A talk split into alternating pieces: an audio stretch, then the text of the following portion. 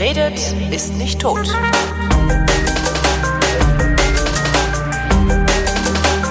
Willkommen zur Wissenschaft, eine Sendung über die Wissenschaft mit Florian Freistetter. Und mit Holger Klein. Und wie immer am Anfang die Neuigkeiten aus dem Universum. Wir, wir haben lange nicht, nicht, nicht produziert. Ähm, und ich habe immer nur so Überschriften gesehen. Ich habe das Gefühl, als könnten wir eine ganze Sendung bestreiten, nur mit Neuigkeiten aus dem Universum, oder? Ja, gut, das, das könnten wir immer machen. Da könnten wir im, im, ja mit diesen dreimal täglich senden. Von dir, aber also, ja, wir haben da bestimmt wieder sieben neue Erden entdeckt. Irgendwie auf, auf Proxima B sind äh, äh lebensfreundliche Bedingungen, habe ich gesehen. Ja, und die Aliens sind in Berlin gelandet. Genau. Nee, äh, und dieser äh, eine Stern verdunkelt sich wieder, da wo die Dyson-Sphäre vorbeifliegt. Ja, die Themen habe ich alle nicht in meiner Liste, äh, weil ich nämlich, also ich, ich habe schon ein paar astronomische Themen dabei und schon andere Themen, aber äh, das ist doch der Punkt, den ich jetzt hier noch gleich am Anfang noch ansprechen will, mhm. bevor ich es vergesse. Äh, ich habe deswegen so die Zeit gehabt, weil ich in den letzten Tagen unterwegs war, viel. Ich mit den Science Busters waren wir unter anderem in Linz und davor zwei Tage in München und nach der Show in München, beziehungsweise nach beiden Shows in München, haben mich überrascht überraschend viele Leute angesprochen, die Podcast-Hörerinnen und Hörer sind. Mhm. Und äh, die haben sich beschwert, dass so lange keine Sendung mehr kam. Beschweren können sie äh, sich, ne? Das können und, sie äh, haben haben uns auch gelobt natürlich. Und äh, erstmal sage ich ich sag sag's nicht immer immer wenn es passiert aber immer wieder. Äh, ich freue mich immer wenn Leute nach Shows vorbeikommen und sagen dass sie dass sie Podcasthörer sind. Besonders freue ich mich wenn sie es in Anwesenheit meiner Science Busters Kollegen sagen damit die auch mal hören dass ich auch noch abseits der Bühne Sachen mache die Leute interessieren. Und äh, diesmal habe ich mich ganz besonders gefreut denn äh, die Show mit der wir unterwegs sind ist ja die Biershow ja. wo wir über die Wissenschaft des Biers sprechen und so weiter und wo es nachher auch immer Bier zu trinken gibt und und Laugengebäck frisch gebackenes auf der Bühne zu essen Essen gibt. Und äh, diesmal hat mir jemand Bier mitgebracht nach der Show. Mhm. Und zwar, du erinnerst dich, du hast äh, in deiner Bayern-Sendung Hock die her. Hock die so? her. Ja. Genau. Was, äh, mal eine Sendung über eine Klosterbrauerei gemacht. Mallersdorf, ja. Genau, und ich habe mal, wie ich die gehört habe, gedacht, das würde ich echt mal gern kosten, das Bier, aber das ist ja schwer zu kriegen. Ja. Und äh, jetzt habe ich aber vom besagten Obwohl, du kannst, es, du kannst es sogar in der Brauerei bestellen, also die verschicken das. Mhm.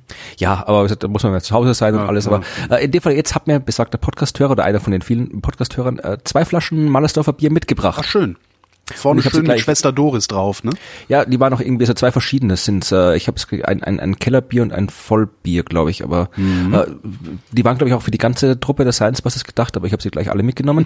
und ähm, ich habe auch versprochen, ich werde werde darüber berichten, wie sie geschmeckt haben. Aber ich habe sie noch nicht getrunken. Das mache ich dann vermutlich erst am Wochenende, also morgen oder übermorgen, und werde dann darüber berichten. Und um das gleich äh, was der Weg zu schaffen, ich muss wieder Werbung machen. Also wenn ich noch mehr Bier, genau. damit, ich, damit ich noch mehr Bier bekomme. Also äh, die nächste Gelegenheit, mir Bier zu schenken denken. Ja. Äh, oder die Science Busters zu sehen, was auch immer. Weil wir nämlich in äh, das schöne Land Liechtenstein kommen. Und in der Gegend, wie gesagt, spielen wir nicht so oft drum, sage ich das mal, wenn mich immer Leute fragen, wann, ich, wann wir in ihre Gegend kommen. Also wir treten am 6. Juni in Liechtenstein auf in Scharen, aber das ist glaube ich wurscht, weil das sowieso alles irgendwie eins ist genau, nebeneinander. Kommst, du, kommst du rein, bist du drin. Ja, genau, also da könnt ihr vorbeikommen, wenn ihr euch irgendwie die die die Bierschule Science was angucken könnt. Oder und das ist auch unser erster äh, Schweiz-Auftritt mit dieser Show äh, am Tag danach, 7.8. in Zürich im Miller Studio heißt das, glaube ich. Mhm. Das wird sich auch mit, mit, mit, mit Spezialgästen. Also einmal bei der Biershow wird der Schweizer Molekularkoch Rolf Kavietzel mit dabei sein, falls man ihn da kennt. Und äh, am Tag danach spielen wir so eine äh, Esoterik-Pseudowissenschaft-Show. Also da geht es um Esoterik und Pseudowissenschaft. Wer nichts mhm. weiß, muss alles glauben heißt. Und da ist mhm. Hugo Stamm mit dabei, falls du von dem schon mal gehört hast. Nee ist auch ein, ist so, so, so ein Sekten-Experte äh, aus der Schweiz, der hat sich mit Scientology angelegt und wirklich angelegt, also bis so, so Reifenaufstechen angelegt. Wow. Und äh, äh, mit Lichtfasten und sowas beschäftigt und der wird auch da bei uns auf der Bühne sein und dann werden wir die ganzen Geschichten von, die er da erlebt hat, nochmal genau klären. Also wer da hin im, im Westen Österreichs, im Süden Deutschlands, im Osten der Schweiz kommen will, 6., 7., 8., Liechtenstein, Schweiz, kommt gerne vorbei. Ich freue mich und könnt gerne Bier mitbringen, müsst ihr nicht. Also ich, wir spielen auch, wenn ich nachher nichts bekomme. Aber aber nicht so Wenn gut. ihr Hallo sagt, aber nicht so da muss ich vorher trinken. Nee, also ich, ich trinke vorher überhaupt nichts. Und äh, wie gesagt, aber ich freue mich auf jeden Fall, wenn, wenn Podcasthörer vorbeikommen. Es freut mich immer zu sehen, dass es doch Menschen da draußen gibt, die das wirklich hören und freiwillig und und ja, ich, äh, ich sehe das ja auch nur, ich sehe das ja auch nur daran, dass äh, von von meinem Server Sachen runtergeladen werden und äh, selten ich mal angequatscht werde. Ja, aber sonst kriegt man selten mit. Ja. ja. Das sind übrigens die letzten Shows vor der Sommerpause. Also wir spielen davor noch 1., 2., 3. Juni in Wien, aber das war's dann vor dem Sommer, bevor es dann nach dem Sommer mit der ganz neuen Show weitergeht. Aber davon erzähle ich dann sicher auch noch was. Ja, es wäre wär auch äh, wieder die Tradition, wenn du nicht äh, jede Sendung erzählen würdest, wo die nächsten Termine sind. Genau. genau. Aber jetzt können wir auch gerne was über das Universum erzählen. Also diese Geschichten, die du mir erzählt hast, diese mit, mit Tabby's Stern, dieser, dieser komische Stern, der dunkler und heller wird. Mhm. Ich habe die Papers irgendwann mal abgespeichert. Ich glaube, die neuen Hypothesen gehen darum, dass du da irgendwelche Objekte in den Lagrange-Punkten hast. Also über die haben wir sich auch schon mal gesprochen. Ja, aber ich habe schon wieder vergessen, was das ist. Ja, also Lagrange-Punkte sind Gleichgewichtspunkte. Wenn du zwei große Dinge hast, zwei große Himmelskörper, Sonne mhm. und Planet zum Beispiel, Sonne und Jupiter, dann gibt's äh, fünf Punkte oder zwei Punkte, wenn man die stabilen nimmt.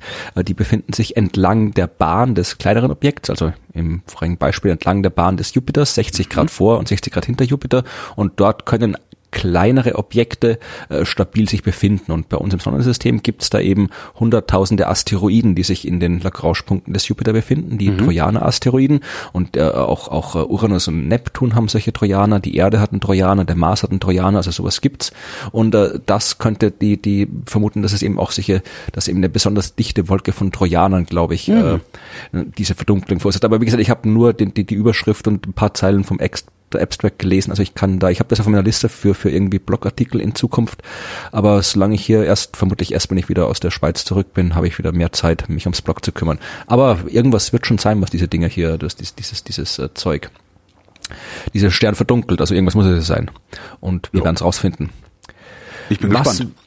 Äh, was auch eine Hypothese ist, es gibt zwei Hypothesen. Eine weitere Hypothese für diese Verdunkelung, und das passt dann zu dem Thema, was ich noch erzählen wollte mhm. aus dem Universum, äh, das ist, sind, sind äh, Ringe, also Planeten, ein Planet mit großen Ringen weil auch Ringe können dafür sorgen, dass das, wenn die, wenn die Geometrie gerade so stimmt und die auf eine spezielle Art und Weise da am, am Stern vorüberzieht, dann kann eben so ein Ring die Verdunkelung irgendwie äh, komisch machen. Mhm. Und äh, wir haben bis jetzt noch nicht einwandfrei Planeten mit Ringen bei anderen Sternen identifiziert, aber dafür sind wir jetzt gut dran, die Ringe des spektakulärsten beringten Planeten im Sonnensystem zu verstehen, denn äh, seit knapp einem Monat, wir sind ja schon ein bisschen länger nicht auf Sendung, darum habe ich das Thema damals als aktuell eingespeichert gehabt, äh, aber äh, wir, wir haben sicherlich schon mal über den über das Ende der Cassini-Mission gesprochen in einer ja. der letzten Sendungen. Was die Raumsonde jetzt quasi, die hat halt irgendwie keinen kein Treibstoff mehr und man, man verhindern will, dass die irgendwie unkontrolliert mal irgendwie vielleicht auf äh, Enceladus oder anderen Eismond abstürzt, wo es, wo man eventuell Leben vermutet und das kontaminiert,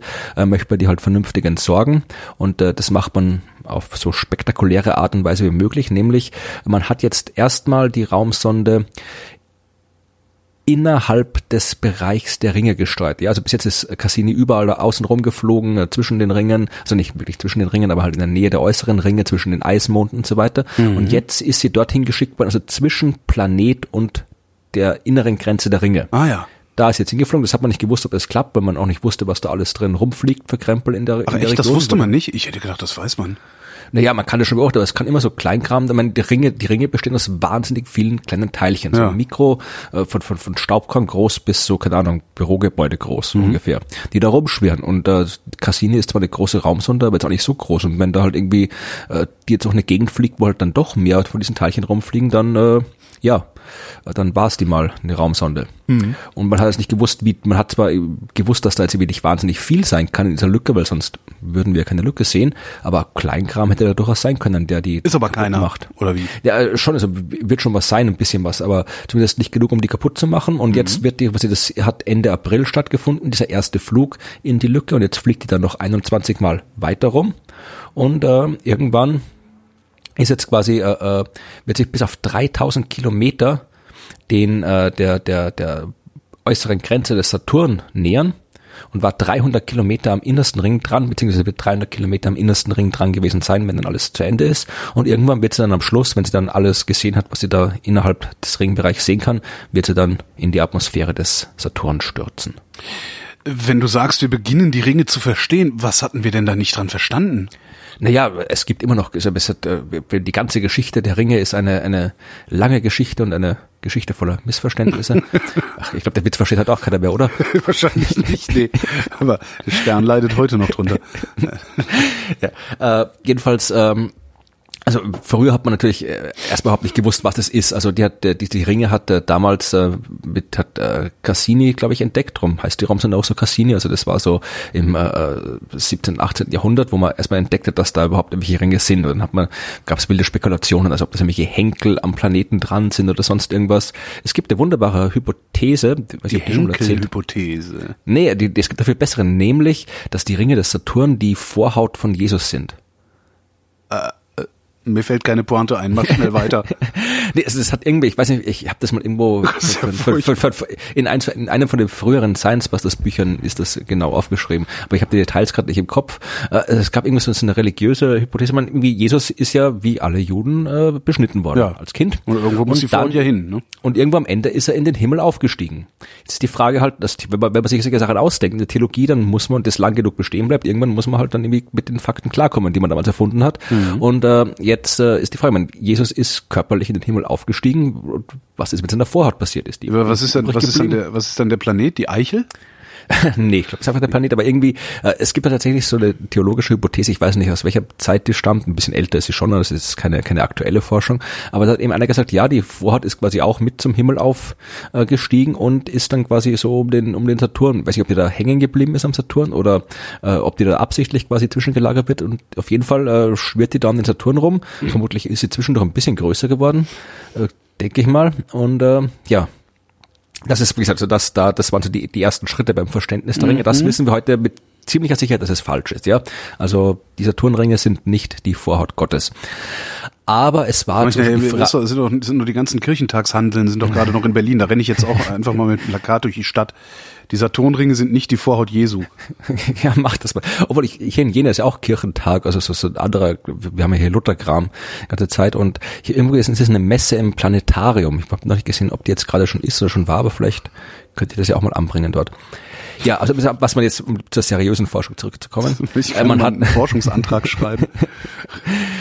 Ja, der Vatikan schickt eine Raumsonde. Vermessung der Vorhaut Jesu. so eine kreuzförmige Sonde. Ja, äh, wie gesagt, der, seriöse Wissenschaft, äh, man hat lange nicht gewusst, man hat gewusst, okay, äh, die Vorhaut ist es nicht, aber ist das jetzt so wie ein Hula-Hoop-Ring, ja, so ein solides Teil, was in den Saturn mhm. geht, oder ist es vielleicht was Flüssiges, oder was ist es? Und das hat man lange nicht gewusst. Und da kam dann eben, äh, na, jetzt fällt mir gerade der Name nicht ein. Das erinnert mich an die, die Konklusion der Geschichte, über die ich später erzählen will, mit ziemlich, äh, macht mir gerade wieder Angst. Äh, was passiert, wenn man Dinge vergisst? Ähm, beim, beim, äh, Maxwell Maxwell.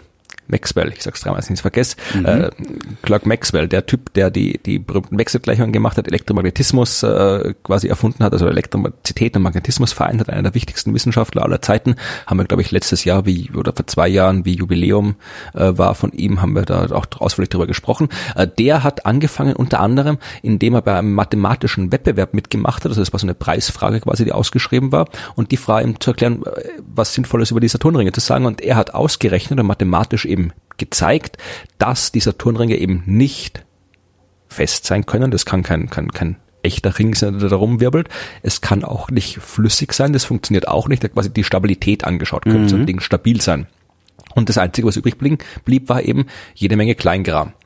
Äh, das, also was wir heute wissen, diverse Teilchen, die da rumfliegen. Das hat man dann gewusst. Was man nicht gewusst hat, war, dass zum Beispiel, dass es eben nicht nur diesen einen großen Ring gibt, beziehungsweise eben diese zwei Ringe mit der einen Lücke in dazwischen, die Enke-Teilung, die man auch schon vor zwei, 300 Jahren kannte, sondern dass da wirklich viele, viele Ringe sind.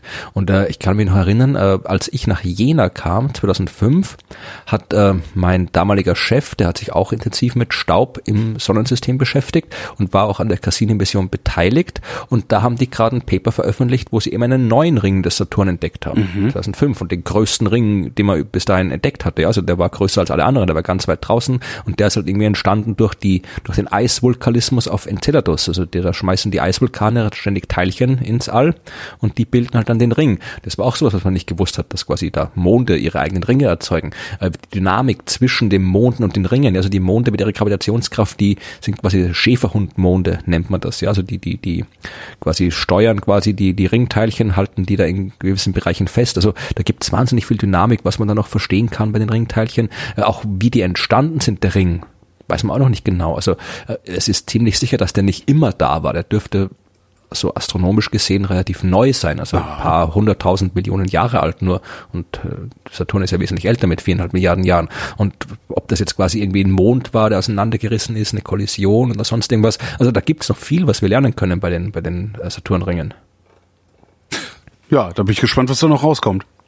Ja, das werden wir sehen. Noch ist mein Cassini ist dann bald X, aber irgendwann wird es mal eine neue Sonde geben, die da hinfliegt und sich das Ganze anguckt. Mhm.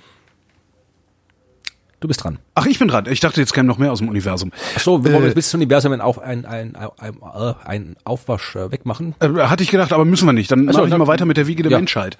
Das ist ja, Ja. Äh, die ist ja auch im Universum. Die Wiege der Menschheit äh, ist möglicherweise nicht in Afrika gewesen oder möglicherweise nicht nur in Afrika gewesen. Deutsche Wissenschaftler haben jetzt festgestellt, dass ähm, ein, ein, ein die Fossilien eines, warte, wie heißt der?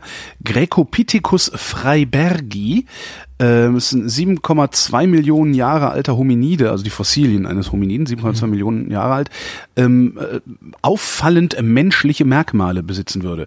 Haben sie gesagt, im, in Griechenland haben sie von dem einen Unterkiefer gefunden, in Bulgarien haben sie von dem einen Zahn gefunden.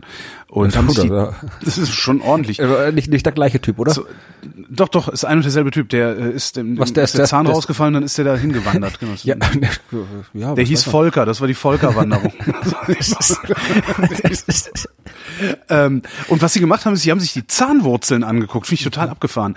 Menschenaffen haben nämlich zwei oder drei getrennte Zahnwurzeln und äh, Vormenschen und Menschen, die haben äh, miteinander verschmolzene Zahnwurzeln. Und Grecopithecus freibergi äh, hat miteinander verschmolzene Zahnwurzeln. Ähm, jetzt vermuten sie, dass es ein Vormensch äh, gewesen sein könnte wissen aber auch, dass sich auf Basis dieser äh, beiden Funde, also dieser wenigen Fossilien, da keine sichere Aussage treffen lässt und hoffen jetzt, dass sie noch weitere Fossilien finden. Im Umkreis der Fossilienfunde haben sie dann halt auch äh, fossile Pflanzen gefunden und sowas ähm, und daran festgestellt, dass äh, es Savannengebiete waren damals, als der Herr Freibergi da gelebt hat. Ähm, also ähnlich wie äh, da, wo äh, die Wiege der Menschheit in Afrika ähm, im Moment vermutet wird. Das war ja auch ein Savannengebiet. Mal gucken, was bei rumkommt. Also ist Ja. es nur ein Hinweis. Wir brauchen mehr Forschung, wie immer. Also die, die, äh, ich überlege gerade, wie das, man, es ist jetzt quasi irgendwie ein Ding, was da in, in, in Europa, also Griechenland, äh, rumliegt und dabei ist halt dann ist die Frage, wenn, wenn eigentlich sollte man davon ausgehen, dass dort, wo die Quelle ist, das meiste Zeug ist. Also wenn die da quasi Ja, aber es ist älter. Das Problem ist, es ist älter als äh, Ja, ja, ja, Art schon klar, aber Afrika, dann, ne? ja, ja, ich frage mich halt trotzdem, aber warum, warum findet man dann, in, vielleicht hat es ja irgendwie auch geografische Gründe oder sowas, was irgendwie in Afrika hast du einfach mehr Gegend, wo du, wo du rumgraben kannst oder mehr geologische, äh, ist wie bei, der, wie, den, wie bei den Asteroideneinschlägen, den Asteroidenkratern, ja, Mhm. die sollten irgendwie, äh, das, wenn das, das sind ja auch quasi äh, am Mond wahnsinnig viele und auf der Erde wahnsinnig wenig, aber nicht, weil irgendwie alles auf dem Mond fällt, sondern weil du es ja am Mond halt äh, gut finden kannst. Ja, ja. Anstatt auf der Erde, ich frage mich dann, ob das jetzt quasi, dass wir dann im, in Europa so wenig finden, wenn da die Wiege war, liegt das dann, hat das irgendwie geologische Gründe, dass da halt einfach weniger, weniger. Wir haben noch äh, nicht, vielleicht haben wir auch einfach noch nicht wirklich danach geguckt. Also nicht, nicht gezielt danach gesucht. Vielleicht wollen die auch einfach nur ein bisschen Kohle haben, um ein bisschen rumgraben zu können. Kann ja auch sein. Das ist vermutlich eine gute, Ja. gute These. Äh, wenn wir gerade bei der Wiege der Menschheit sind, ja, also äh, ein Grund, warum es die Menschheit gab, ist, dass die Dinosaurier weg sind. Ja. Das ist jetzt sehr eine sehr schlamme Überleitung. Aber, Aber- sind, ja, also das heißt aber so, wenn die Dinos quasi nicht ausgerottet wären bei diesem großen Da, Einschlag da wären wir 50 scheiß Nager geblieben, ja. Genau. Und äh, jetzt hat man also jetzt hat man äh, einen weiteren, also jetzt auch vor ein paar Wochen hat man einen weiteren potenziellen Einschlagskrater gefunden, der 250 Kilometer Durchmesser hat und damit der größte Einschlagskrater der Welt wäre. Oh, wo ist der?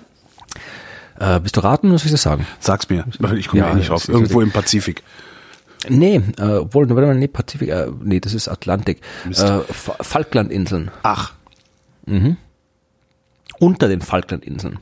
Das heißt, die Falklandinseln sind ein Rest davon? Nee, das nicht, sondern äh, bei diesen alten Krater, das war auch das Problem, wie man damals diesen Chicxulub-Krater gesucht hat, hat er gewusst, das, das war das Problem, warum so, so lange, bis, bis äh, weit in die 90er Jahre hinein, diese Einschlagsthese bei den Dinos äh, eigentlich nicht wissenschaftlich anerkannt oder höchst umstritten war, weil alle zu Recht gesagt haben, wenn da so ein Riesenteil runtergekommen ist, 10 Kilometer groß, dann muss es auch einen riesen Krater geben, ja, mhm. mindestens 100 Kilometer groß, wo ist das Ding? Und äh, hat man halt nicht gefunden, aber das ist halt das Problem, bei diesen alten Kratern, wenn die, die, die sind halt durch, durch, durch die ganze Erosion und so weiter. Ich wollte gerade sagen, das erodiert doch auch weg. Und, und, vor allem, wenn du das Pech hast, dann liegt er in irgendeiner Plattengrenze und ist dann irgendwie per Plattentektonik schon weg oder halt liegt unter Meer und da findet man auch nicht so leicht. Mhm. Und äh, das heißt also, dass das, wenn die Falklandinseln, die sind jetzt nicht irgendwie, das ist ja doch noch Küste, da ist quasi halt noch, das ist halt aus geologischer Sicht halt Land, ein bisschen feuchtes Land. Äh, und äh, man hat eben den durch, durch solche seismischen Messungen gefunden. Ja? Also man mhm. hat zuerst das Gravitationsfeld beim Vermessen, das Magnetfeld und da siehst du halt dann, da kannst du halt irgendwie so Verdichtungen im Gestein und sowas äh, messen, die auf Einschläge hinweisen. Dann hat man seismische Messungen gemacht und festgestellt, dass eben äh, sich eben eine der Inseln in einer Vertiefung mit 250 Kilometer Durchmessern befindet. Mhm. Und äh, das ist eben interessant. Einerseits, Aber wo kommt die Insel her? Ja, das ist halt, müsste man sich genau schauen. Also das kann halt, äh, die kann halt einfach da, da wo er halt Insel herkommen, da ist halt irgendwie, kann der Zentralberg vom Krater sein, wenn es ein mhm. Krater ist, aber dann wird man den vielleicht genau sehen oder halt einfach irgendwie halt so Sedimentkram, der irgendwas aufgeschüttet hat, also da kann ich jetzt okay. zu wenig sagen. Ich ähm, hätte einfach, ich hätte genau lesen. spannend gefunden, aber ja. Hm.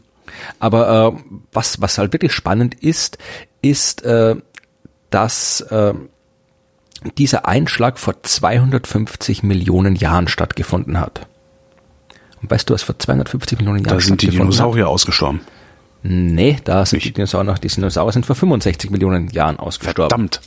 Ja, also da. Vor zwei, äh, vor, wer ist denn dann ausgestorben?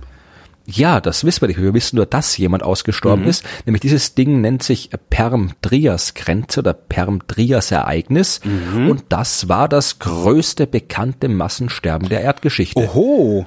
Das ist, äh, ich habe gerade hier Wikipedia aufgemacht, äh, weil ich die Details von dem nicht mehr so auswendig wusste. Hier steht das einzige bekannte Massensterben, das auch Insekten betraf. Ah.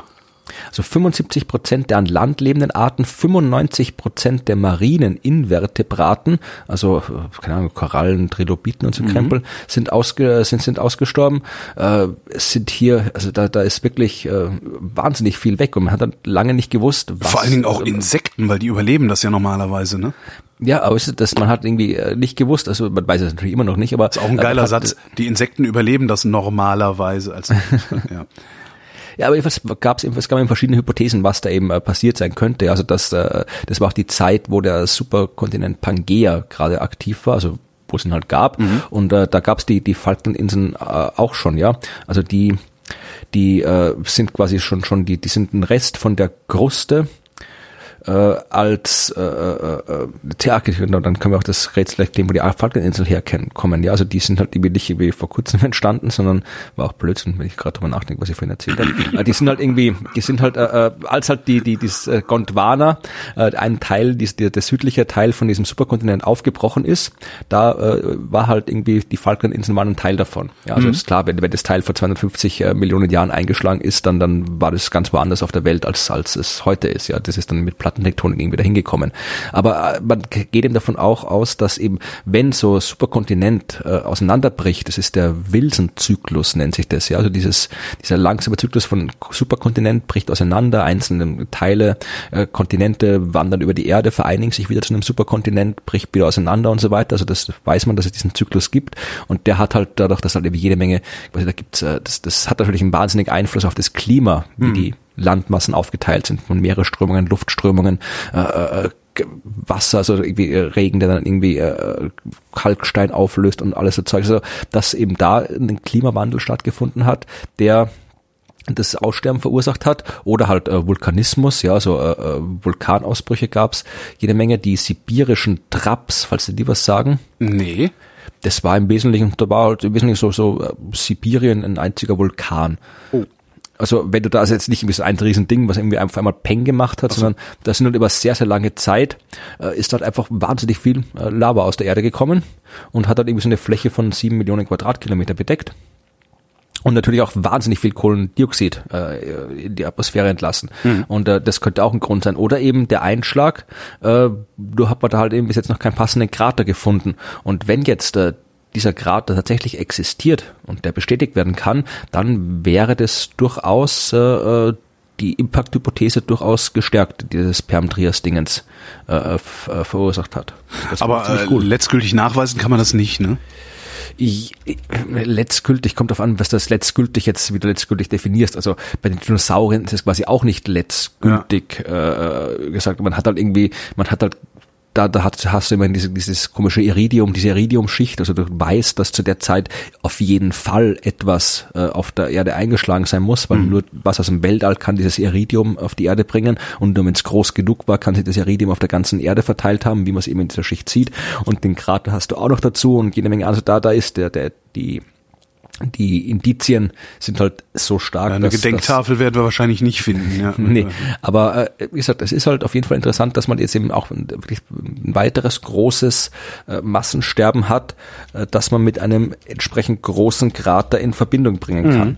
Und äh, wie gesagt, das muss mit 250 Kilometer, das muss dann echt ein ordentlicher Brummer gewesen sein, der da runtergekommen ist. Man hängt natürlich davon ab, welche, welches Material das war. Ich meine, fängt dann nicht die ganze Atmosphäre Feuer, wenn da so, so ein Energie, also ist doch eine unendliche unendlich Energie drin in so einem Ding, oder? Ja, nicht? ja und nein. Äh, es ist äh, natürlich ist da jede Menge Energie drin, äh, die die Atmosphäre auch wahnsinnig aufheizt. Äh, vor allem, was du dann wirklich das Problem, was du wirklich damit hast, ist dann, äh, dass da natürlich jede Menge Trümmer hochgeschleudert werden, ja. kleinere und wirklich hochgeschleudert werden und dann alle wieder runterkommen und dann das heißt, hast du hast so einen sekundären sekundären Aufschlag sozusagen. Äh, erstens mal das und dann hast du vor allem das Problem, äh, dann hast du das Problem mit der Energie, weil dann hast du halt wirklich quasi Welt, weil das Zeug wird so hochgeschleudert, dass er sich quasi halt fast um die ganze Welt verteilt, diese Trümmer Trümmer. Ja. Äh, und dann hast du quasi nicht nur eins, sondern so ein Meteorit, der durch die Atmosphäre saust, sondern auf dem ganzen Planeten überall, fast simultan, rauscht das Zeug durch die Atmosphäre und das heizt die, die, die Atmosphäre dann wirklich äh, wahnsinnig auf. Und das kann dann eben auch äh, überall äh, äh Waldbrände erzeugt. Das ist eben auch was, was man auch, man hat auch Spuren äh, beim Dinosaurier-Ereignis jetzt, hat man auch weltweit Spuren von äh, von, von Bränden gefunden, die man auch immer auf das zurückführt. Mhm. Also so, so, das kann schon passieren. Also wenn die Atmosphäre, wenn das jetzt irgendwie, äh, damit die Atmosphäre jetzt wirklich so klassisch zum Brennen anfängt, ja, da muss man dann schon da geht es dann wirklich so um planetare Kollisionen. Also okay, ist dann so die Atmosphäre weg, die wird dann quasi weggepustet, die ist dann nachher nicht mehr da. Aber in dem Fall, so aufgeheizt wird sie auf jeden Fall. Und das ist auch eins der Dinge, die dafür sorgt, dass eben so ein Massensterben stattfindet. Weil eben auch unter anderem, neben vielen, vielen, vielen anderen unangenehmen Sachen, die über sowas passieren, auch die Atmosphäre wahnsinnig heiß wird. Kommen wir zu etwas völlig anderem, äh, zum Flamingo, was ja auch mit Tieren ist, äh, die allerdings noch nicht ausgesprochen. Die habe ich auch gesehen. Hast du gesehen? Ja? ja, ja. Das war die absurdeste oder ja doch die absurdeste äh, Überschrift, die ich gesehen habe. Chinesische und amerikanische Wissenschaftler haben festgestellt, dass äh, warum Flamingos auf einem Bein stehen. Und zwar sparen die dadurch Energie, weil die nämlich äh, äh die Hüfte und das Knie im Körper äh, irgendwie haben und mhm. das Knie in der Standposition angewinkelt ist, der Körperschwerpunkt vor dem Knie liegt und die Gelenke dadurch so stabilisierend wirken, dass der Flamingo kein, keine Kraft aufwenden muss, um stehen zu bleiben allerdings nur auf einem Bein. Wenn, sobald er auf zwei Beinen steht, muss er äh, wieder rumbalancieren und das kostet Energie und kostet Kraftaufwand. Und rausgefunden haben sie das, und darum war die Überschrift so schön, rausgefunden haben sie das, indem sie äh, auch mit Flamingo-Kadavern experimentiert haben und dabei rausgefunden haben, dass Flamingo-Kadaver nur dann stehen bleiben, wenn man sie auf ein Bein stellt. Das finde ich schon. Auf zwei Beinen können die das nicht. Und die äh, Überschrift lautet, selbst tote Flamingos stehen noch auf einem Bein. Das fand ich Das, ist, das ja. Flamingo-Aufstellung. Super. ja, ich musste sehr lachen. Ich so, also, wer kommt auf so eine Idee? Ey, komm, lass mal den Flamingo umbringen, mal gucken, ob der dann immer noch steht. Ja. Ja, okay, vielleicht, vielleicht war das, ich, ich, ich, ein anderes Szenario ist vielleicht plausibel, ja. Stell dir vor, du hast so ein Forschungszentrum, ja. Das sind irgendwie halt die Flamingos in den Labors, die stehen da rum und. Nee, die, stehen draußen in den Teichen, weil nein, nein, nein, nee, das mein Szenario. So super geile, also. Ja, nein, nee, mein Szenario ist, ist, die stehen da rum und dann, äh, äh gibt's abends so eine Party und dann, komm, wir gehen mal die Flamingos angucken und dann, äh, die besoffenen Jungwissenschaftler führen sich da wahnsinnig auf und am Ende ist irgendwie der Flamingo tot. Mhm. Und dann denke ich, oh Gott, was machen wir jetzt? Wir machen jetzt, morgen kommt der Chef wieder ins Büro, komm, lass uns mal den Flamingo aufstellen. So war das. Das kann natürlich auch sein. Oder die Flamingos sind einfach gestorben und keiner hat's gemerkt. Weil die sind einfach stehen geblieben. Gut, aber Wie ist denn das eigentlich, wenn so ein sein. Flamingo jetzt beispielsweise einen Schlaganfall kriegt? Ich kriege einen Flamingo Schlaganfälle. Weiß ich nicht. Also, Lass uns, lass uns einen äh, Forschungsantrag schreiben, äh, äh, der im Zweifelsfall, am besten gehen wir damit dann zu, zu wir gehen zu Fraunhofer. Ja, Ja, weil die machen immer so Anwendungs, Anwendungsdinger und äh, wir machen einen Antrag auf äh, äh, Erforschung einer Schlaganfall-Induktionswaffe für Flamingos. Ja, wir bringen dir einfach Kettenrauchen bei. Dann wird schon einer da draufgehen dabei. Früher oder später, ja, aber das ist dann wieder, da, da ist dann wieder so viel Statistik. Die schauen sich wahnsinnig cool aus, wenn die da auf einem Bein hier stehen und, Und rauchen. Hier, mit Flügel müsstet ihr das so Ding Flügel machen. Ja, soweit meine Flamingos. Ja, äh, ich habe gute Nachrichten zur Oh. Abwechslung mal. Ja, wir haben ja immer so viele äh, über irgendwelche Nachrichten hier. Der Klimawandel macht das tot, der Klimawandel macht das kaputt. Jetzt äh, haben wir endlich mal ein Ding gefunden, dem der Klimawandel äh, nicht so ganz zusetzt und vor allem ist es ein Ding, das man wirklich gut brauchen kann, nämlich und vor allem, was ich auch sehr sehr gerne esse, und zwar Wiesmuscheln. Aha. Finde ich wahnsinnig toll. Äh, in Tomate oder in Weißwein? Äh, lieber Weißwein. Ja, gut. Ich auch. Dann, Und du darfst dann- weiter mitspielen. Gut, okay, sehr gut. Aber dann kriegt man halt selten, beziehungsweise irgendwie halt, es ist halt, wenn du es hier in Deutschland kaufst und machst, ist es halt nie so gut, wenn du es irgendwie frisch vom Meer irgendwo kriegst. Ah.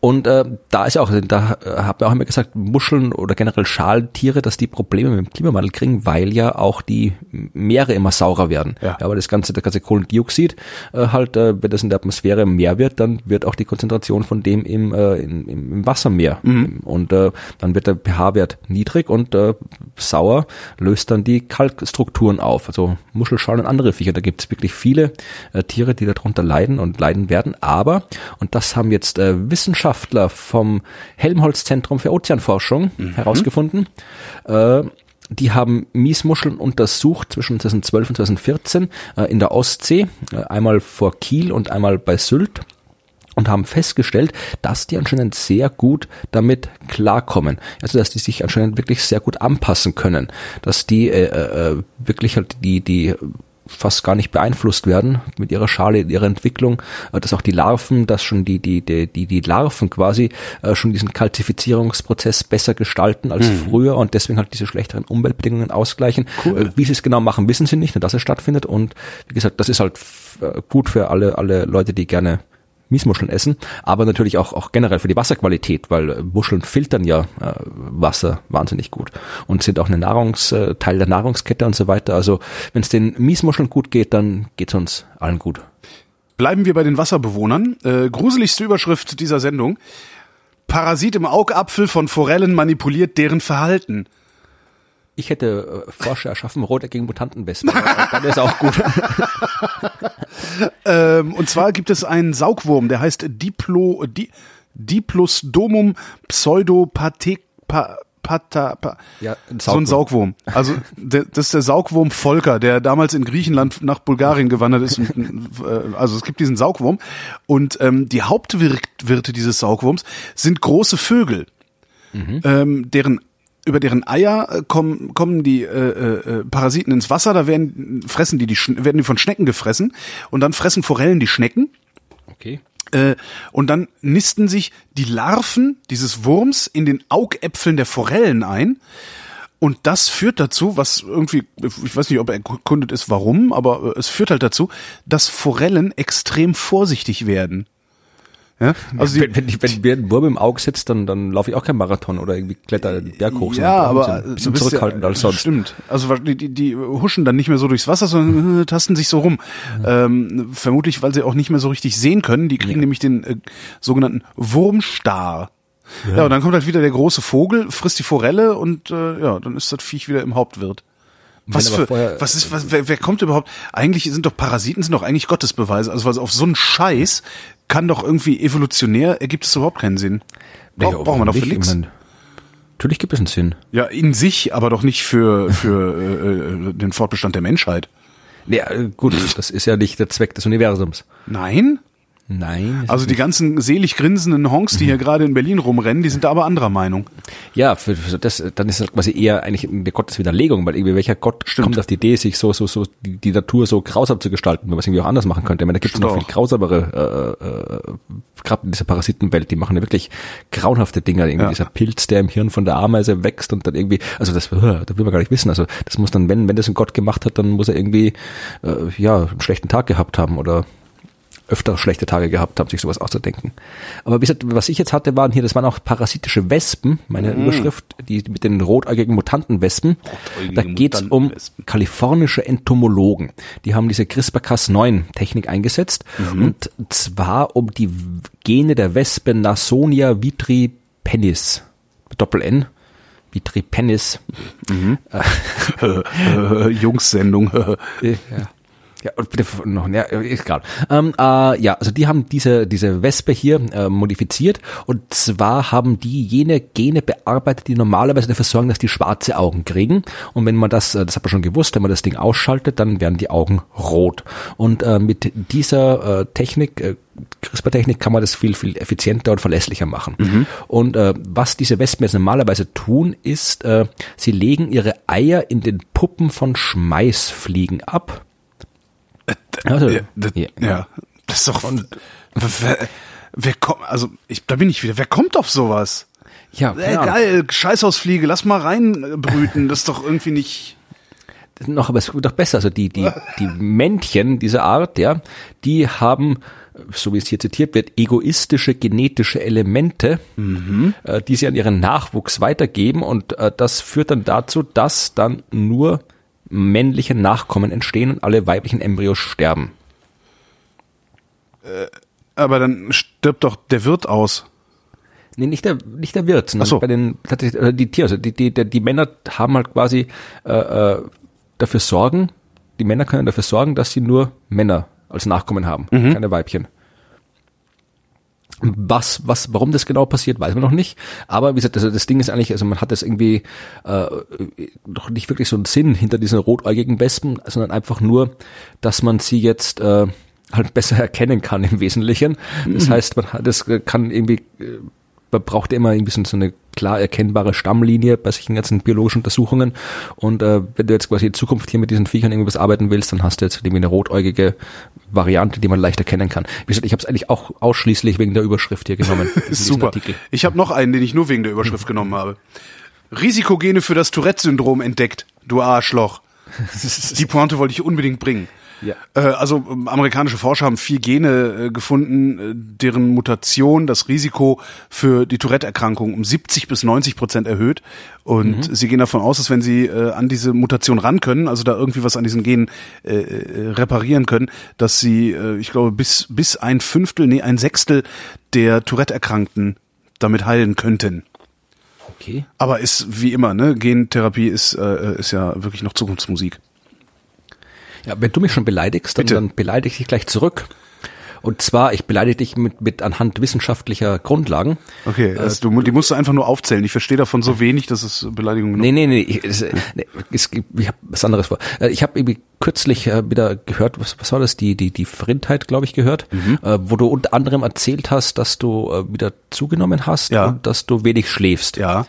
Und äh, wissenschaftliche Studien haben Ja, festgestellt, das macht das- dass, dass das- äh, das Gehirn dass du, dass du, du wirst, du bist, du wirst jetzt quasi dick, unattraktiv, also nicht dick, äh, dumm, unattraktiv und unbeliebt. Ah ja.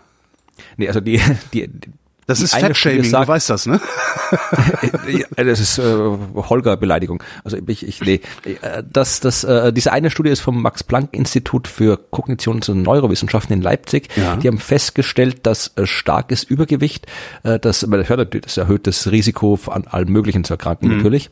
Äh, aber was jetzt anscheinend neu ist, dass du auch, äh, dass das Gehirn schneller altert, wenn du, wenn du starkes, lange starkes Übergewicht hast. Ja, aber da gibt's eine wunderbare Gegenstudie. Äh, Wissenschaftler, ich weiß nicht mehr welches waren, äh, haben jetzt rausgefunden, dass ähm, Cannabis dazu führt, dass ein alterndes Hirn nicht nur, dass, da- also dass das Altern des Hirns nicht nur gestoppt, sondern rückgängig gemacht wird äh, bei regelmäßiger Gabe von Cannabis.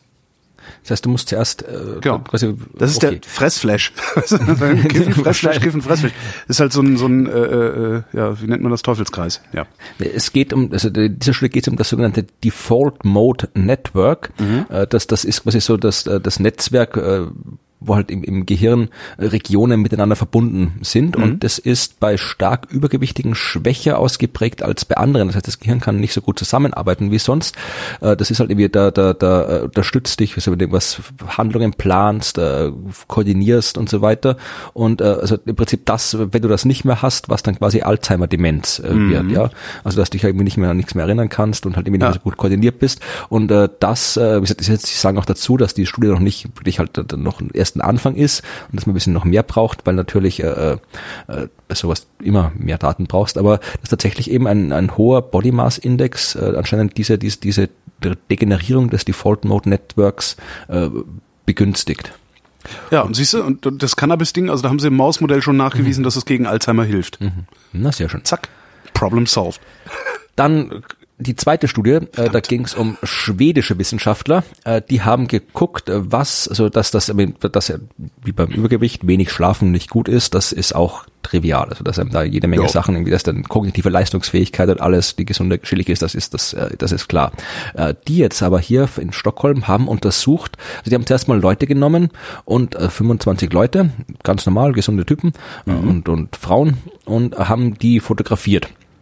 Und äh, einmal ganz normal, ähm, nachdem sie ganz normal zwei Nächte acht Stunden lang geschlafen haben jeweils und einmal, äh, nachdem sie zwei Nächte lang nur vier Stunden geschlafen haben. Also jetzt nicht irgendwie so ein massiver Schlafentzug, sondern sowas, was dir halt durchaus im Alltagsstress auch schon mal vorkommt. Ja.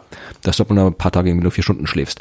Und dann haben sie diese Fotos, äh, vorher, nachher, also nicht gleichzeitig, äh, äh, den äh, Probanden gezeigt, äh, 122 Probanden, und die mussten beurteilen, wie attraktiv, wie gesund und wie vertrauenswürdig sie die Leute finden, die sie das sehen und ob sie gern mit denen Zeit verbringen würden. Ja. Und äh, die Ergebnisse waren, dass äh, Menschen, die halt quasi äh, müde waren, also die, die Fotos, als die Menschen müde waren, diese Leute wurden als weniger attraktiv und weniger gesund eingeschätzt und die Leute wollten deutlich weniger Zeit mit ihnen verbringen. Interessanterweise hat es aber auf die Vertrauenswürdigkeit keinen Unterschied gegeben. Ja, Also wenn du irgendwie äh, Schlafentzug hast, dann, dann halten sie dich immer noch für vertrauenswürdig, aber für hässlich, ungesund und Moment, wenn ich Schlafentzug hatte, werde ich für hässlich gehalten. Oder wenn ich Schlafentzug hatte, halte ich wenn- andere Genau. nee, für nee, hässlich. Nee, nee, andere halten dich äh, umso äh, weniger attraktiv, je unausgeschlafener du bist. Na, ist ja klar, ich fühle mich dann ja auch weniger attraktiv und habe Augenringe und so, das ist doch. Ja, aber interessant sollte man dann denken, dass das ja eigentlich auch für die Vertrauenswürdigkeit Das gilt. stimmt, ja? ja. Und hier waren sie, sie haben gesagt, bei der Vertrauenswürdigkeit haben sie keinen Unterschied gefunden, aber eben bei Attraktivität und, und äh, anscheinender Gesundheit, also wie, wie gesund dir jemand erscheint. Teenager. Ja? Ja. Will keiner haben, weil Teenager sind scheiße. Ne? Die sind nämlich irgendwie. Gibt auch äh, nette. äh, ja, aber eben nicht so richtig, ne? Weil die sind halt irgendwie äh, sehr egoistisch, also nur so, so das typische, Ich habe kürzlich, eine, ich hab kürzlich eine coole Teenagerin getroffen, äh, die hat nämlich die, die, die hat nämlich die Aufnahmsprüfung zum Verein der Freunde der Zahl Pi gemacht. Die hat 100 ja. nach und ich bin ja Pi-Botschafterin, die hat 100 Nachkommastellen der Zahl Pi aufgesagt und gleichzeitig einen äh, Zauberwürfel gelöst. das äh, nötigt mir extremsten Respekt ab. Ja, ich könnte, ich könnte nicht mal eins von beiden.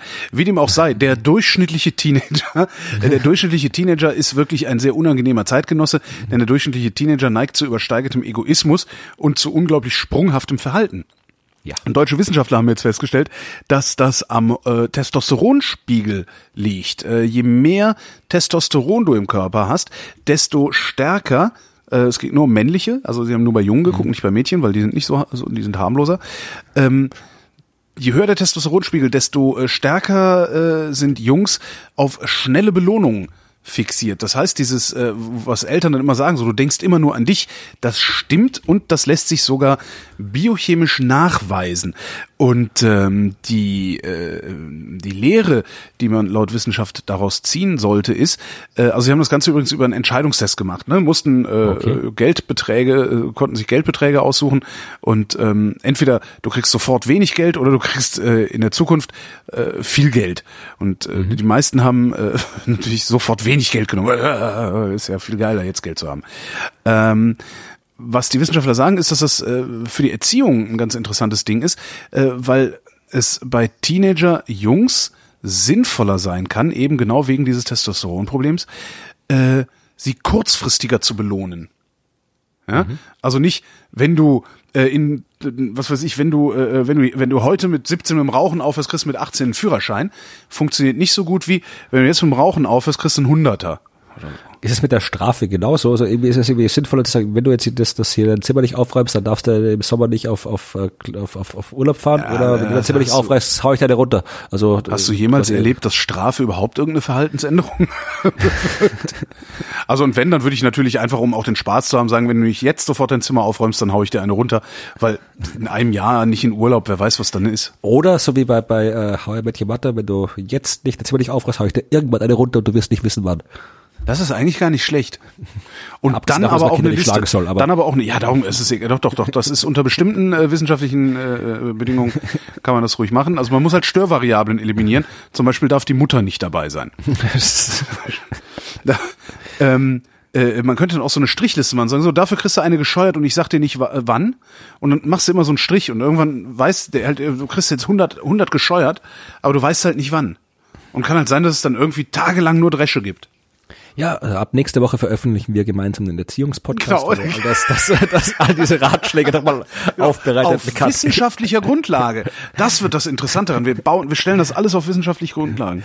Wie zum Das Beispiel, also das, das, das äh, wäre, das wäre eigentlich ein super Thema für die, habe ich glaube ich auch schon mal erzählt, das Festival der Bad Ad-Hoc-Hypothesis. Hypothesis, ich weiß es nicht mehr, aber es, wenn, dann Ja. äh, klingt's jetzt schon wieder super. Das hat, das hat äh, der der äh, der Zack äh, Weinersmith, der den den Ja. SMBC Comic macht, der hat übrigens dem ist auch ein cooles Buch rausbringt. Also der hat quasi erscheint parallel auf Deutsch und auf Englisch. Also wo es eine äh, Soonish heißt auf Englisch, wo er halt über Dinge schreibt, die in Zukunft entweder alles super machen oder uns alle umbringen.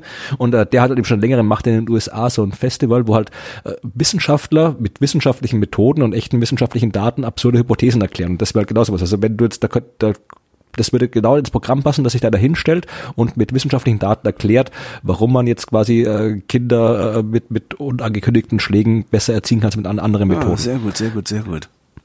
Also ich kann, ein, ein mein Lieblingsvortrag dort war äh, irgendwie, dass äh, einer erklärt hat, das war glaube ich sogar Zack Smith selbst, der erklärt hat, dass eben äh, früher, dass, dass, dass äh, Babys so aussehen, wie sie aussehen, weil nämlich äh, früher äh, die einzelnen Stämme Babys per Katapulte von Dorf zu Dorf geschlossen haben, um die genetische Variation zu erhöhen. Ja, Deswegen genau. haben sie so eine aerodynamische Form und irgendwie, also es hat da, hat die, die Haare und alles da wunderbar reingebracht. Also dieses Baby-Catapulting-Theorie und genau solche absurden Theorien werden da erklärt. Wer das noch nicht kennt, einfach mal googeln oder vermutlich in die Shownotes schauen.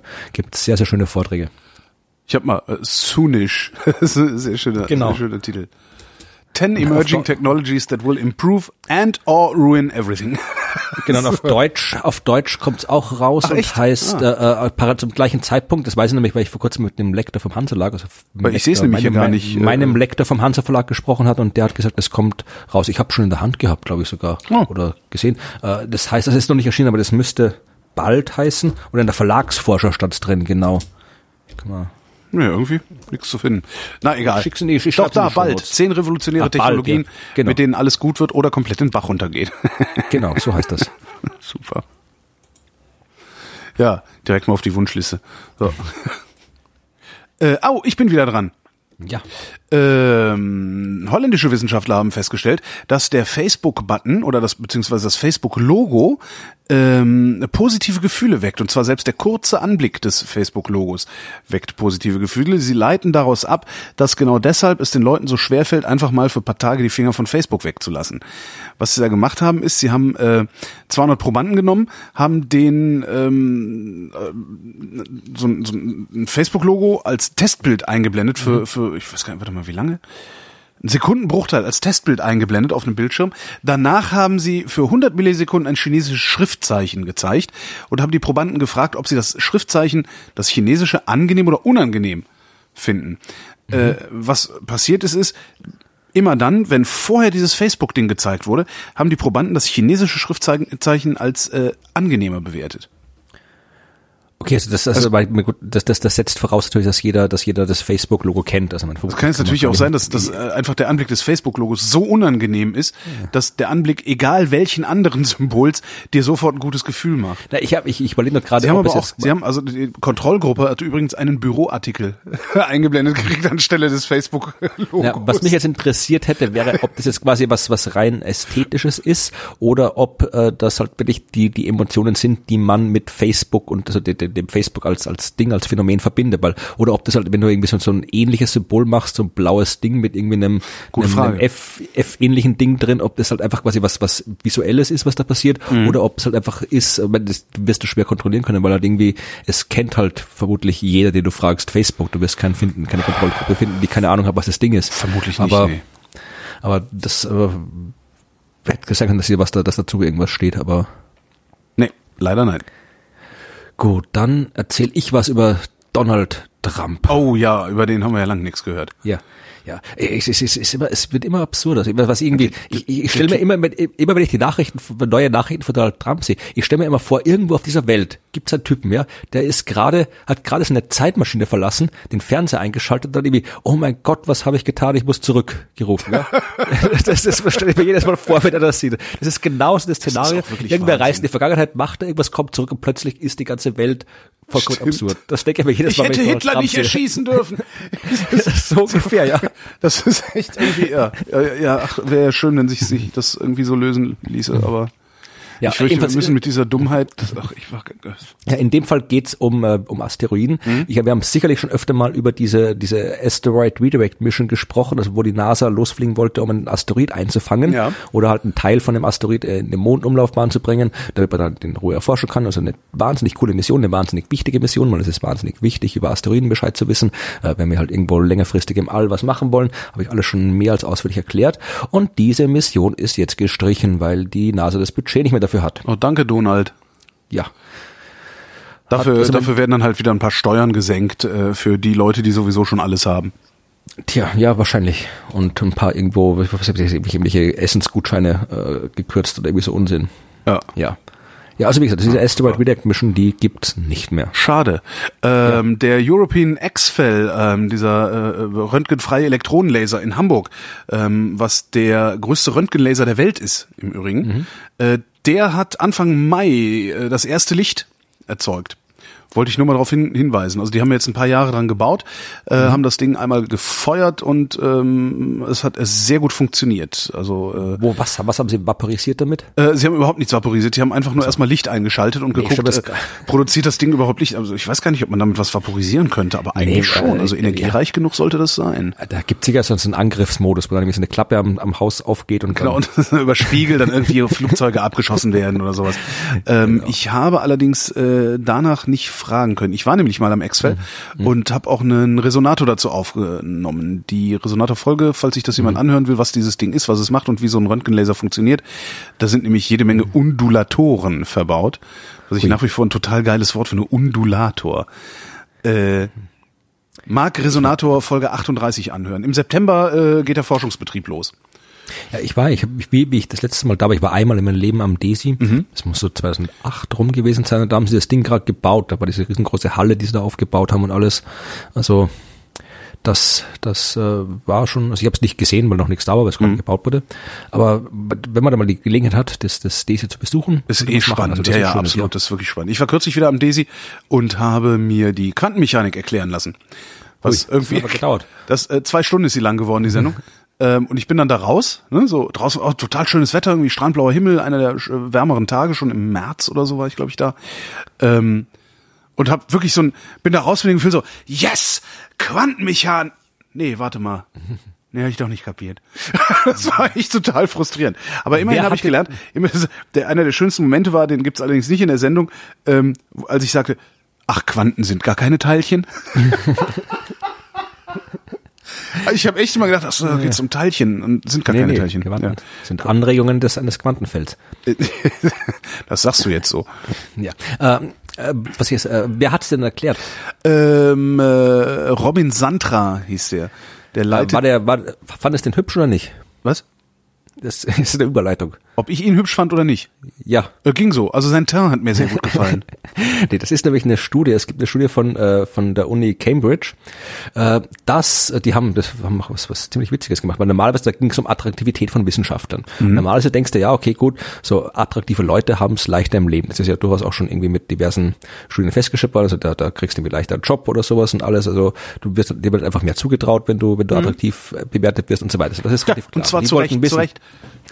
Ähm, mal ab, wie die Studie okay. ausgeht. Ja, also die haben, die wollten wissen, wie das jetzt bei Wissenschaftlern und ihrer Arbeit ist. Also die haben äh, Fotos von 600 Wissenschaftlern aus USA und Großbritannien gemacht und wollten dann äh, haben dann Leute befragt, ja, mhm. und die mussten beurteilen nach Kriterien, also nach nach wie attraktiv finden sie die zum Beispiel, also mit denen nochmal abgefragt ist, was die jetzt als attraktiv befunden wird, also nicht, und mussten auch fragen, äh, ob sie interessiert werden, oder wären, mehr über die wissenschaftliche Arbeit dieser Person zu erfahren und äh, ob sie denken, dass die Leute hier vernünftige oder wichtige Forschung machen, dass sie gut sind bei ihrer Arbeit. Mhm. Und hat sich herausgestellt, äh, Wissenschaftler, die als attraktiv angesehen wurden, das waren die Wissenschaftler, wo alle gesagt haben, ja, das wollen, da wollen wir mehr hören davon. Wir ah, wissen, was der wissen will. Wer besser aber, aussieht, macht doch die bessere Forschung interessant. Nein, nein, nein, nein, nein, nein, nein, nein, nein, nein, nein, das ist nicht. Also bei Wissenschaftlern, die attraktiv empfunden wurden, da wollten die Leute mehr wissen,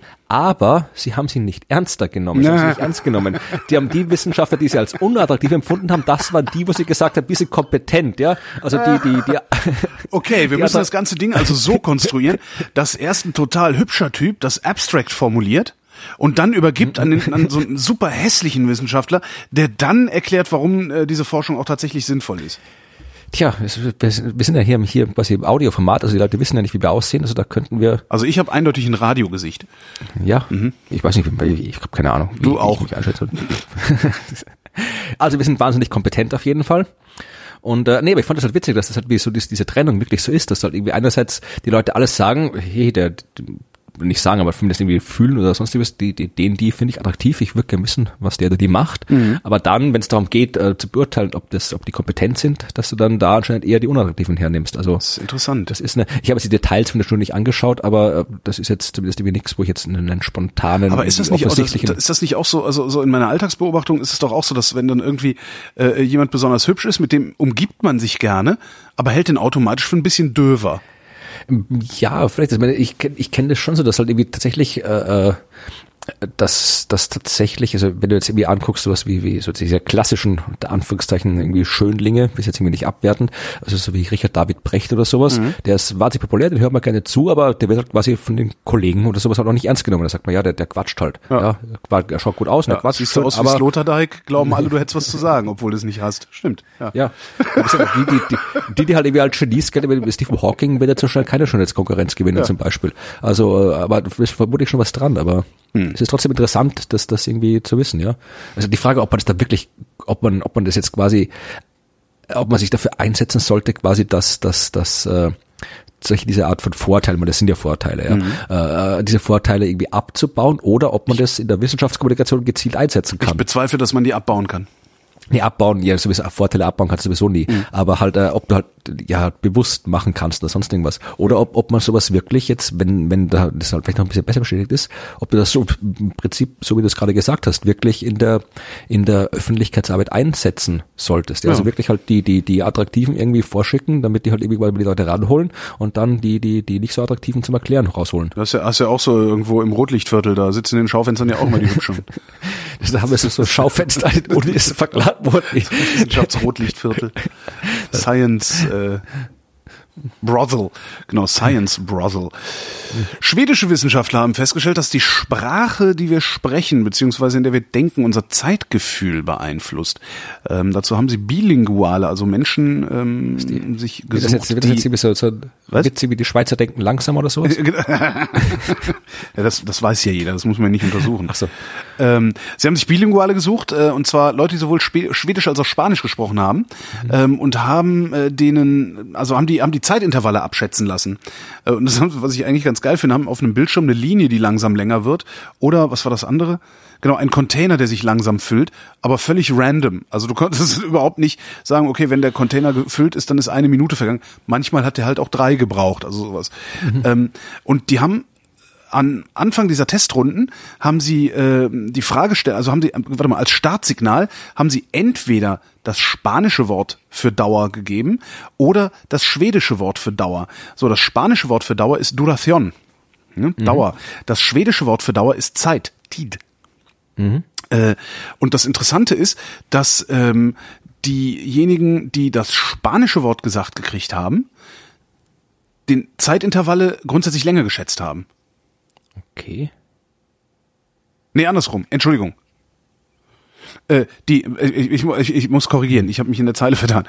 Äh, also die, ähm, die bei dem bei dem füllenden Container äh, haben die spanischen Probanden, also die das spanische äh, Wort gesagt gekriegt haben, äh, sich in die Irre führen lassen.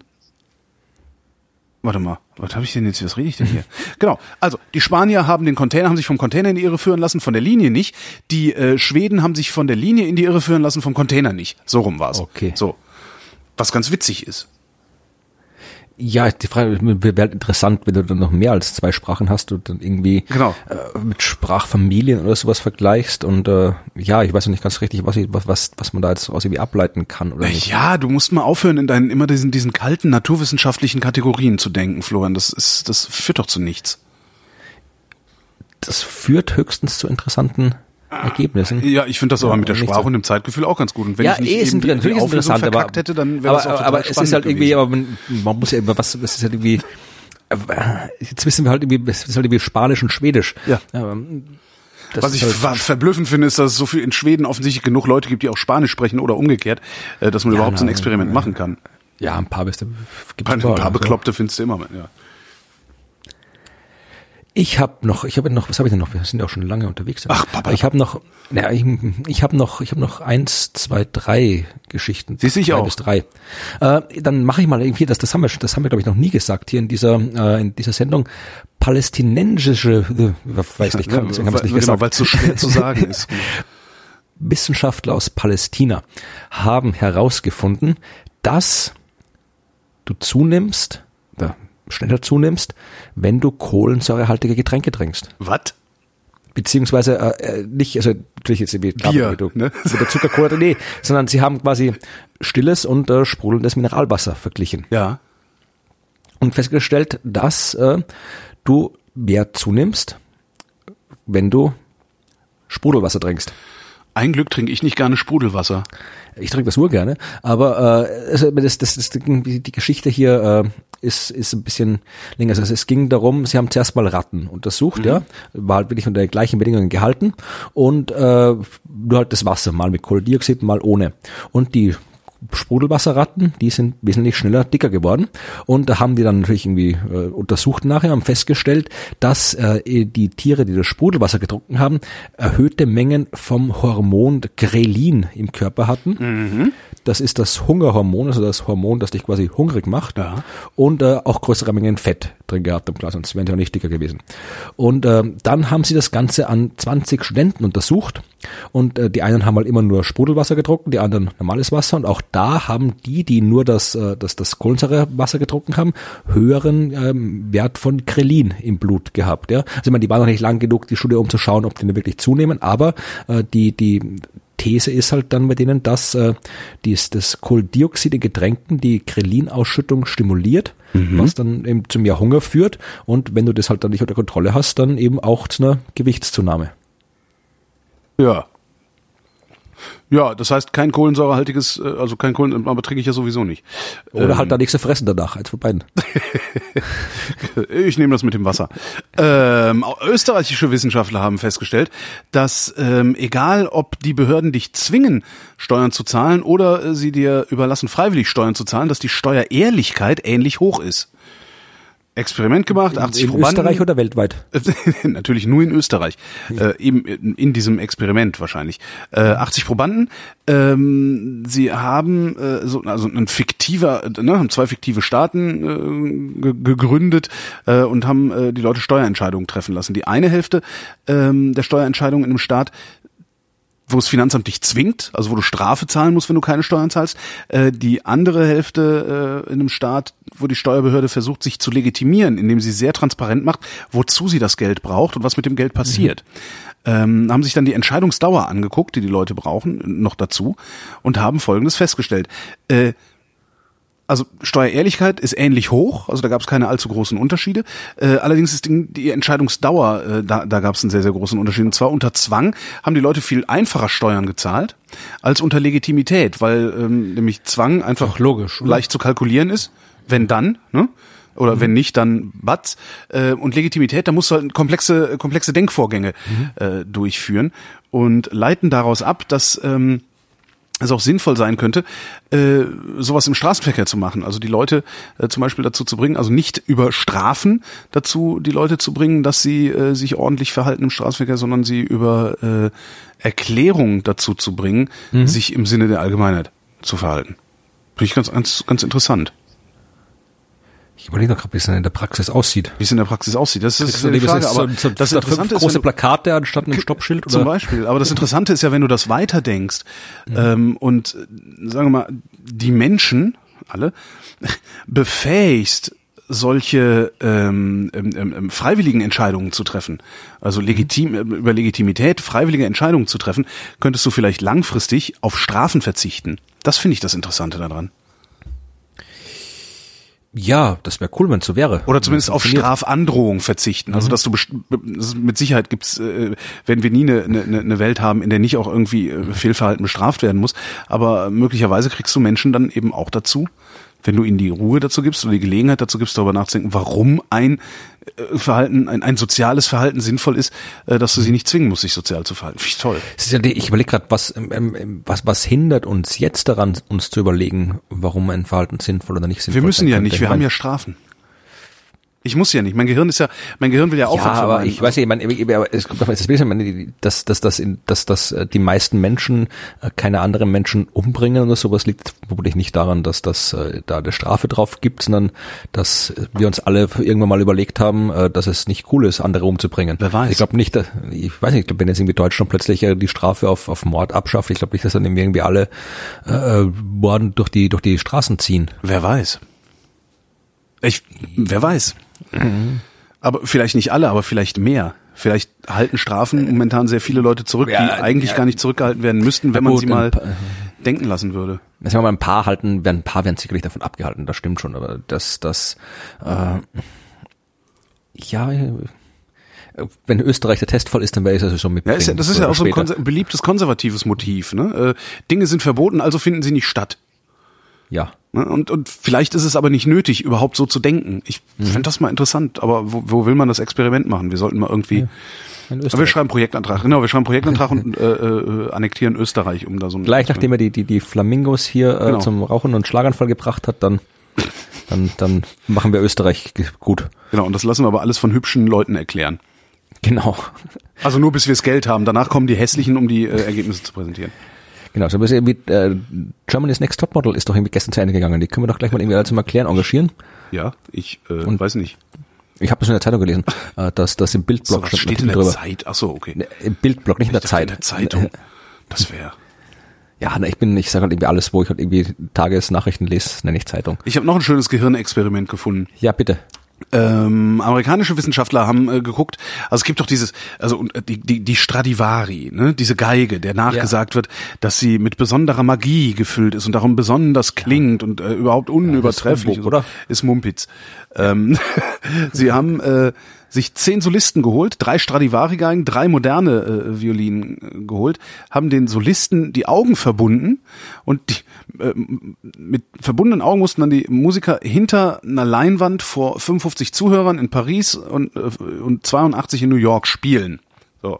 Und sowohl die Solisten als auch die Zuhörer sollten sagen, äh, welche Geige besser klingt. Stellt sich raus, die moderne Violine klingt besser als äh, die Stradivari.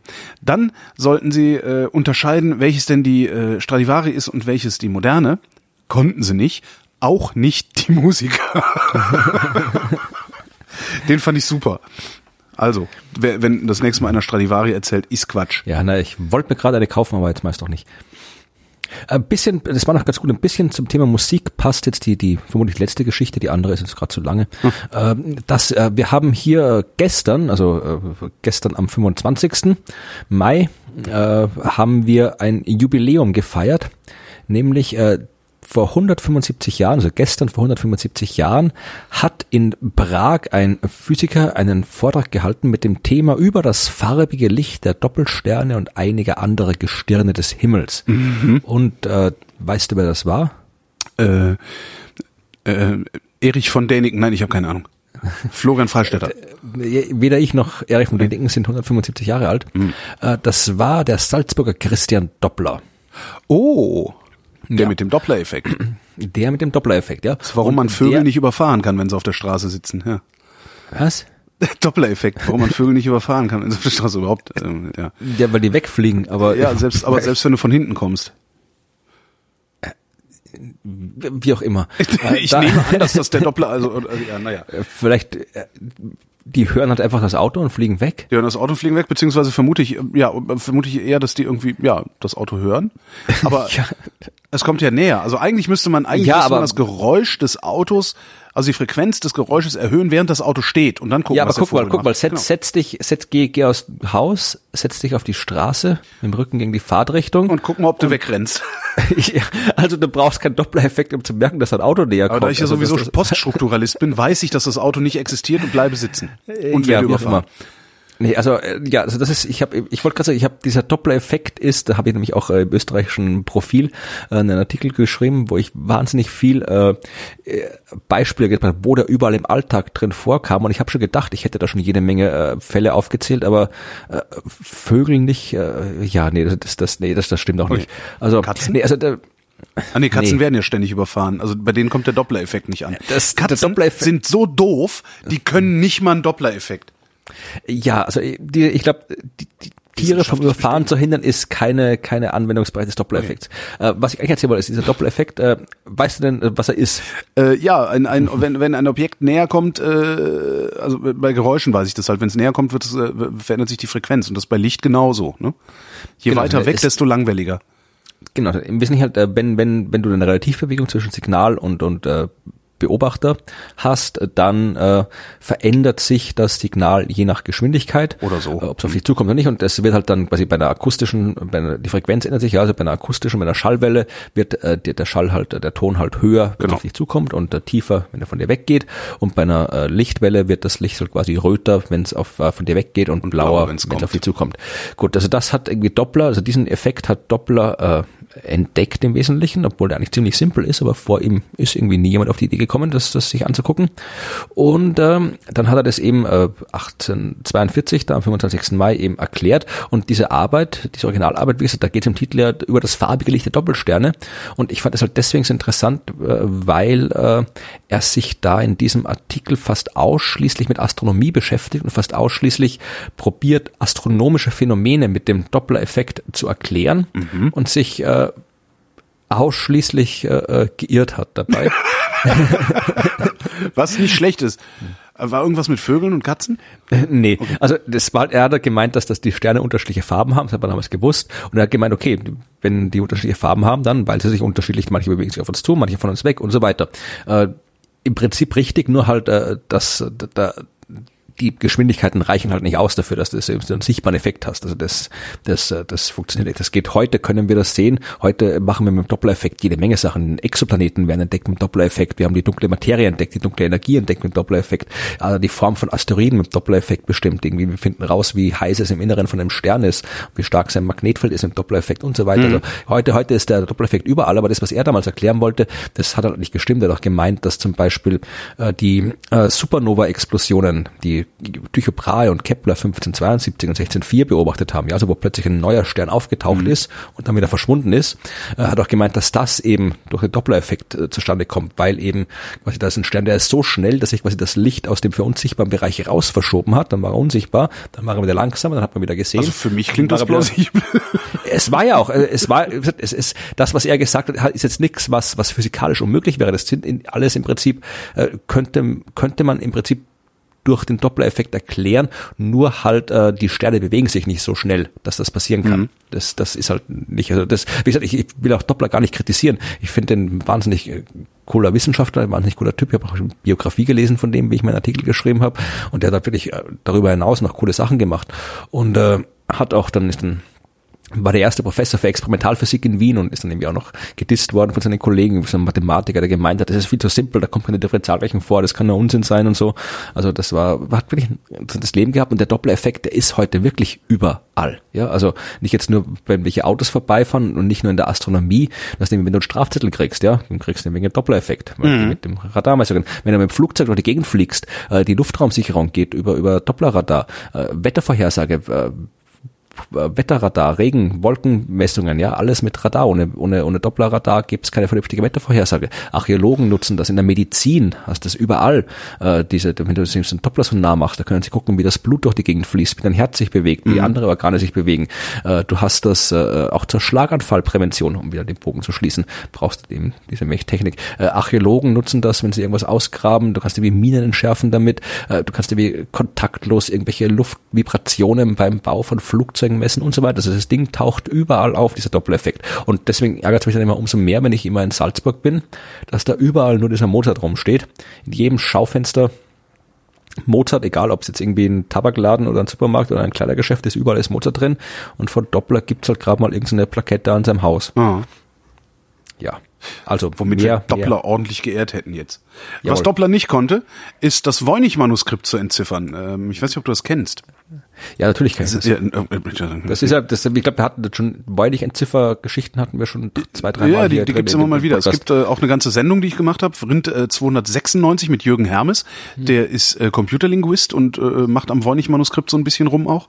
In seiner Freizeit, glaube ich, glaube nicht beruflich. Äh, und äh, russische Wissenschaftler wollen jetzt ähm, Belege dafür gefunden haben, dass es kein Schwindel ist. Äh, die glauben, das ist das Schöne beim Voynich-Manuskript, die glauben, dass es zu 60 Prozent in Deutsch oder Englisch, zu 40 Prozent in der romanischen Sprache verfasst worden ist. Äh, allerdings ähm, ist das Problem, dass der Text keine Vokale enthält mhm. und die ursprünglichen Leerzeichen, wo die Vokale mal waren, durch neue, an anderer Stelle gesetzte Lücken ersetzt worden seien. Und genau darum also, wäre es nicht entschlüsselbar, solange man den Schlüssel nicht kennt.